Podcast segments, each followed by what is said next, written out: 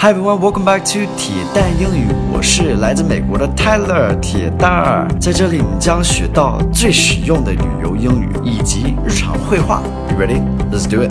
Hey guys, welcome back. First off, I wanted to thank everybody for all the 打赏，I really really appreciate it。在下面有一个打赏的功能，然后感谢大家的支持。呃、uh,，Today's focus word is mention. Mention.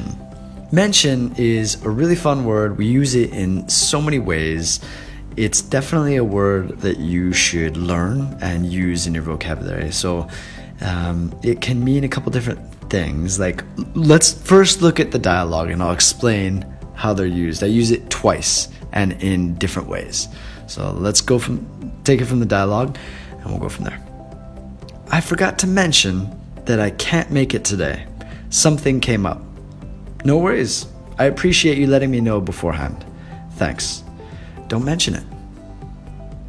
Okay, so I forgot to mention that I can't make it today. It means that I forgot to say this, right? I forgot to tell you. 我忘了提到这个事儿，忘了说 that I can't make it today. Can't, I can't make it today 是一个就是说法，就是说我去不了了。I can't make it today. Something came up. So this is just to say that uh, something all of a sudden happened, or you need to do something else. 就是你有事儿了。No worries. 不客气. I appreciate you letting me know beforehand. So beforehand is before something happens, right? 在什么什么事儿发生之前，这是 beforehand. I appreciate it. 很感激. Alright, thanks.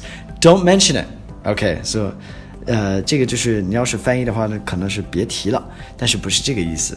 Um, it just means like don't, uh, no worries. It's like no big deal. Um, 就是不客气，没事儿。